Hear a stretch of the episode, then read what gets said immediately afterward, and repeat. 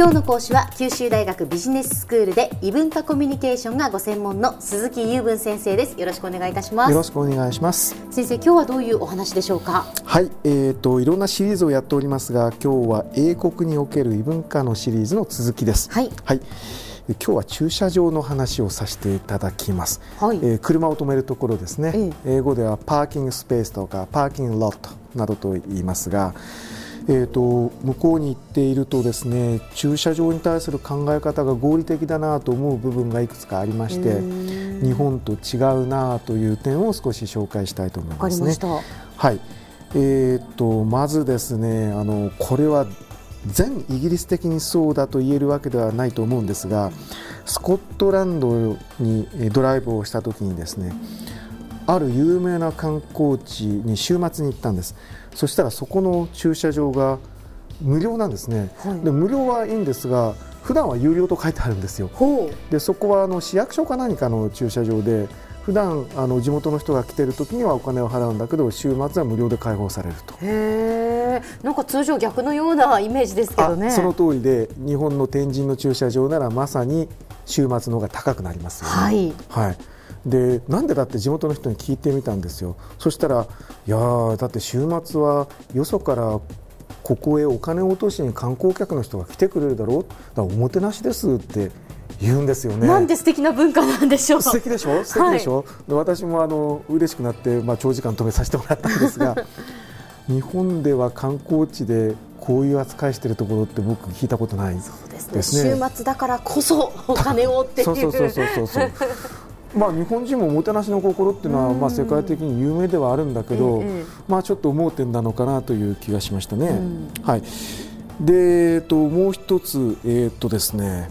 駐車場郊外の駐車場というのがあのありまして、はい。えー、とイギリスには有名ないろんな観光地がありますが、ええ。その郊外の大きな駐車場に観光客は車を止めて内部の観光はその駐車場から無料のシャトルバスで移動してねっていうところが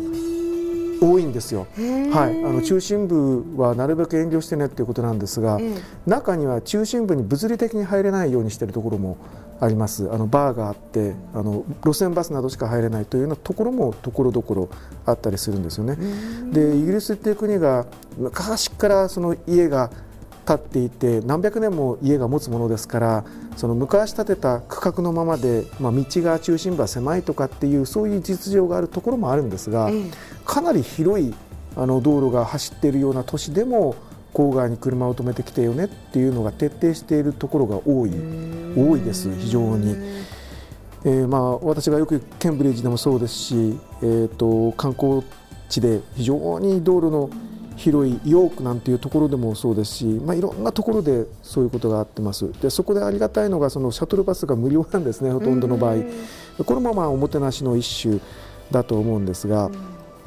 これはあの面倒なようでいてかなり合理的です。つまり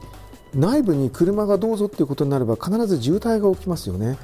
で郊外に止めてそこからあの5分か10分おきに出てるシャトルバスでさっと都心に入ればわずかの時間で済むんですよね。だからかえって楽じゃないかなと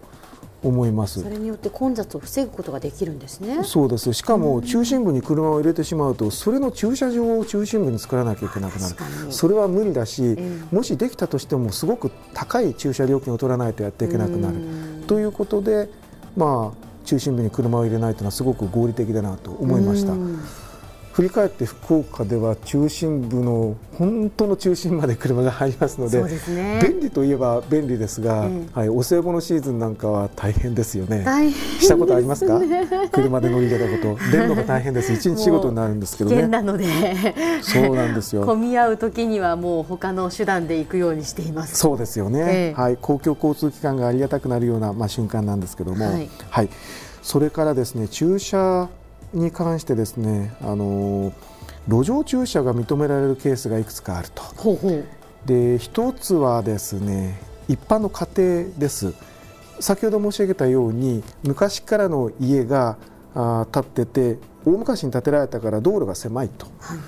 そういうしかもその家に駐車のスペースがないですね、うん、だって何百年も前に車なんていうものが家に止めるなんてことは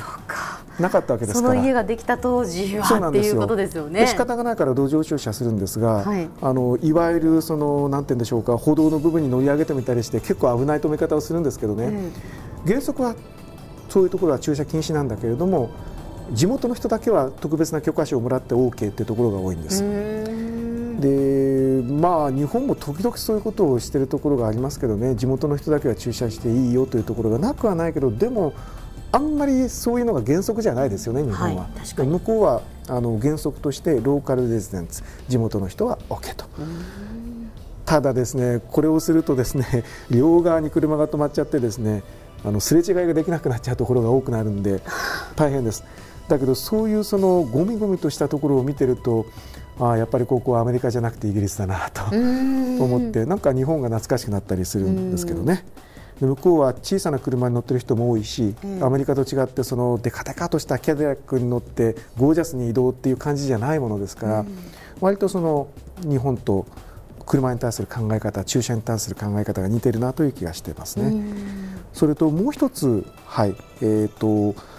路上駐車が OK なケースは繁華街の商店の前です。でそこはどうしてかっていうとあのお客さんが集まるんだから止め止めなきゃ不便だよねという発想ですね。そうですかでしかも繁華街だから車はスピードを落とすから安全だと。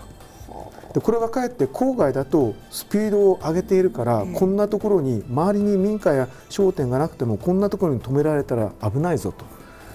これは日本と全く逆で日本は周りに何もないと止めていいけど周りにいろんなものがあったり歩行者がいたりするところは止めちゃだめそうですね。全く逆だと。いうことが面白いなという話ですね。はい、では先生まとめをお願いいたします。はい。えーと、駐車場の考え方が合理的つまり利用者にとって有利にものを考えているなというところが見られるという話をいくつかしました。そして都心に車を乗り入れないっていうところが徹底しているというのが羨ましいなと思ったという話でまとめたいと思います。今日の講師は九州大学ビジネススクールで異文化コミュニケーションがご専門の鈴木雄文先生でした。どうもありがとうございました。ありがとうございました。